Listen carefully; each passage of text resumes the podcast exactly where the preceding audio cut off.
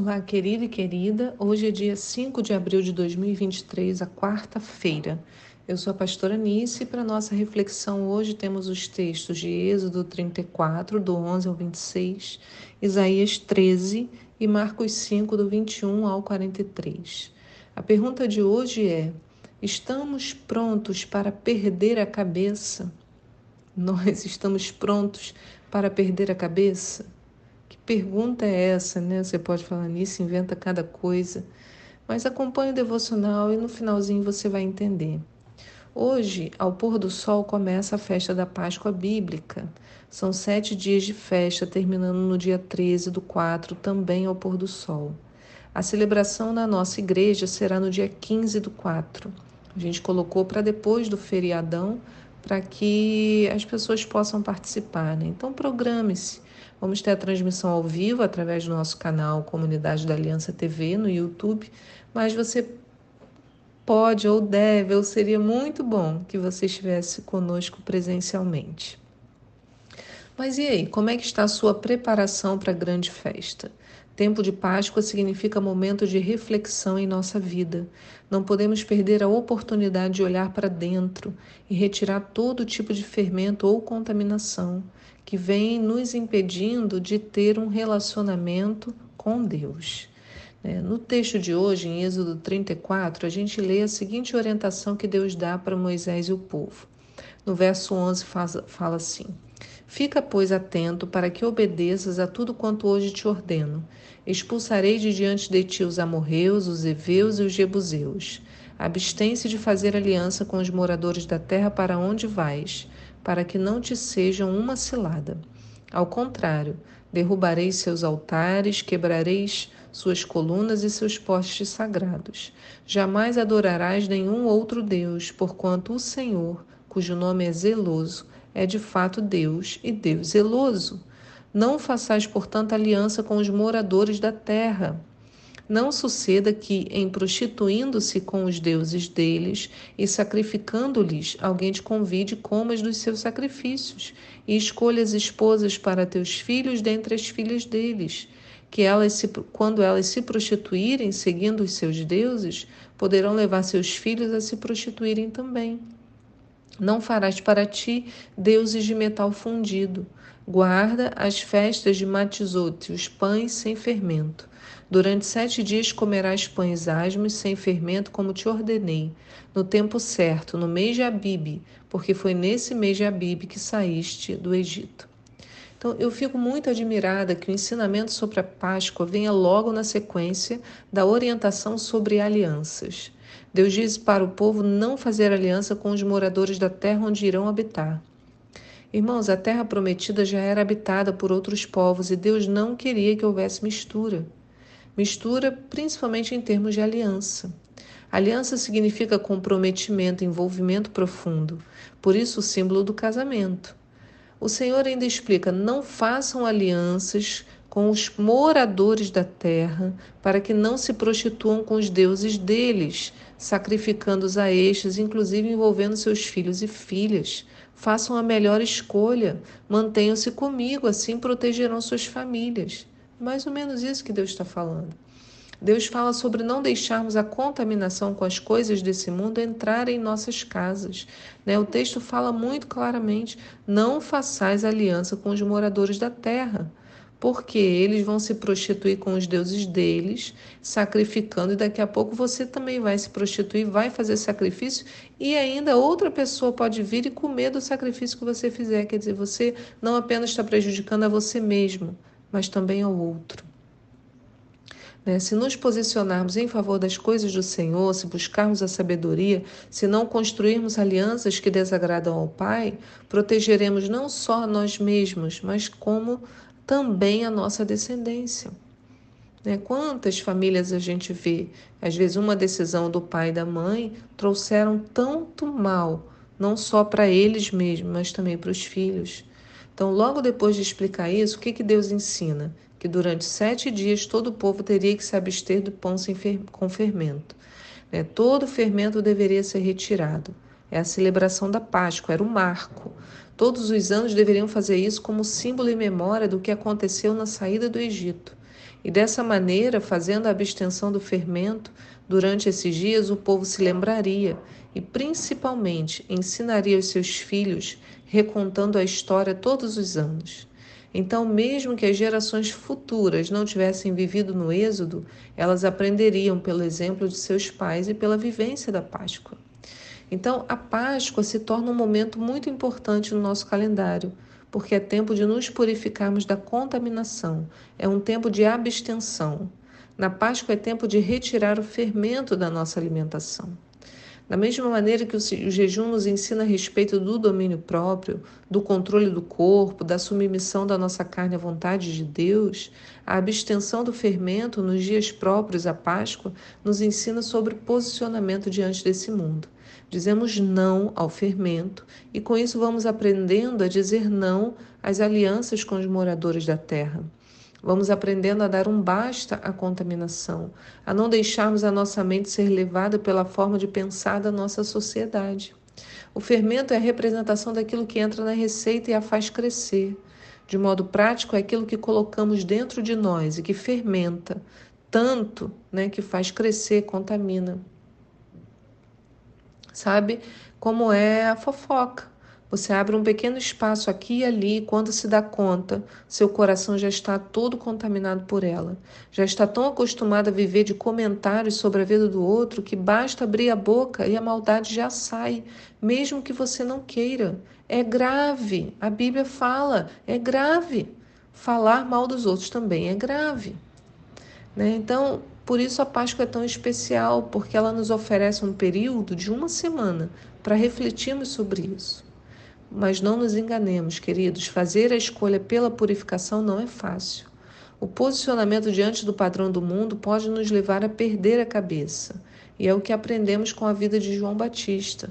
Falamos sobre ele a alguns devocionais. Eu disse que nós voltaríamos a esse assunto para aprender sobre a morte de João Batista. Né? Infelizmente, o final da vida dele é bem pesado e narrado pela própria Bíblia. A Bíblia não esconde nada, né?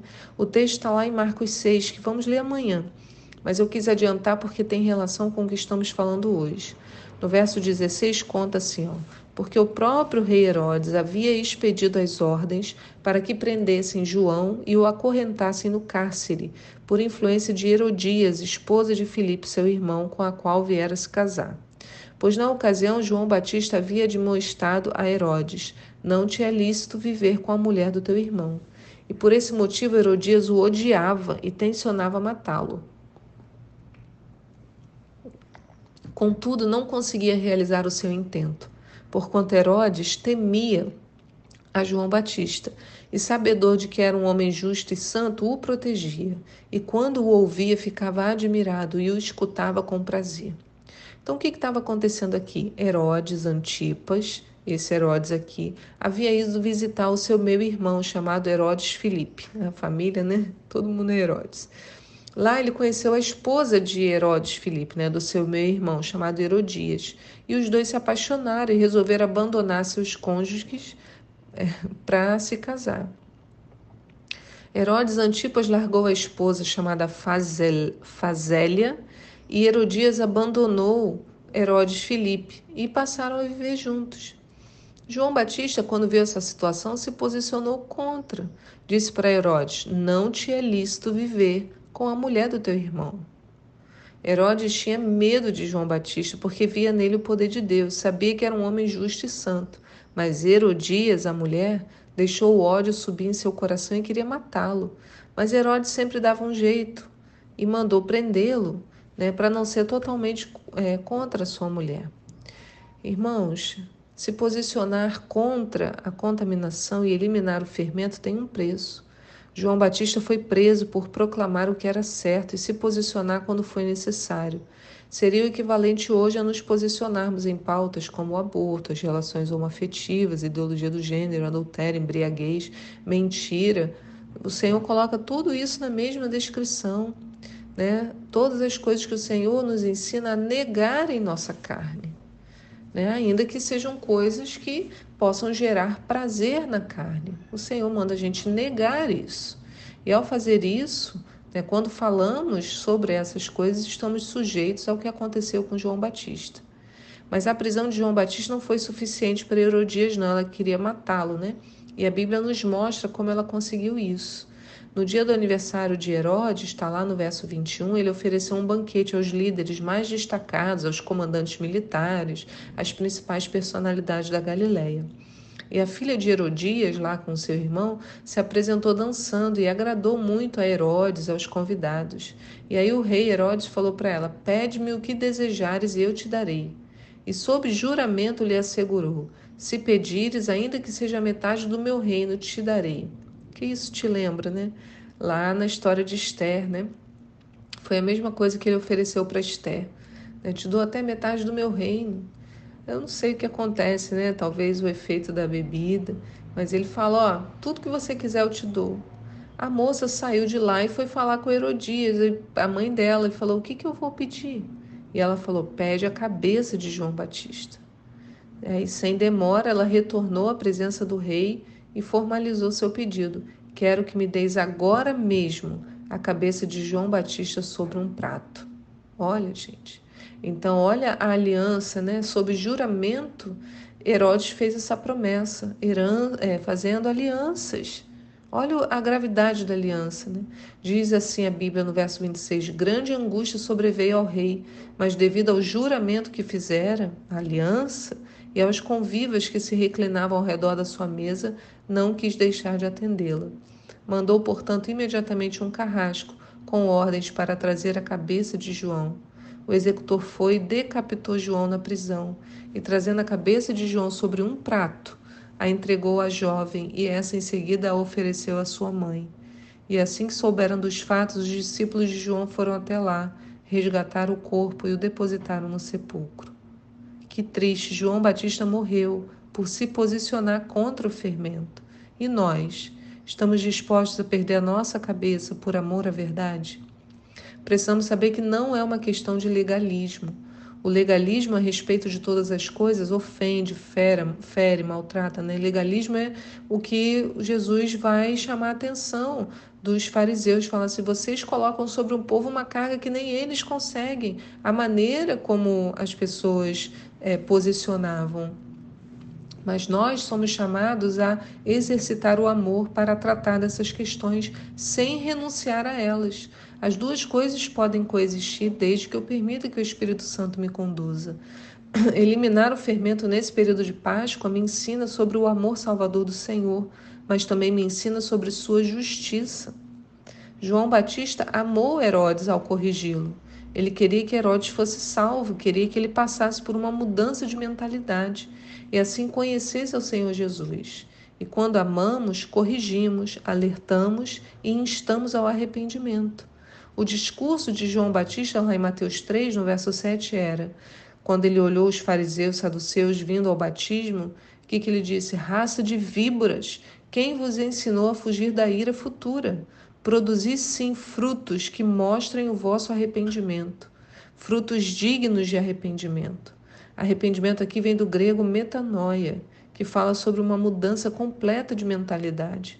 É quando meu arrependimento, ao deixar o fermento de lado, muda tudo em mim. Como falamos ontem, é quando eu não quero mais nada que me afaste do Senhor. E tirar o fermento é um grande exercício da nossa carne. Pense nisso, né? Mesmo que tenhamos que perder a cabeça, vale a pena para manter a salvação. Que o Senhor te abençoe no dia de hoje, que Ele te sustente. Senhor, nos ajuda a eliminar a contaminação, Senhor, da nossa mente, do nosso interior.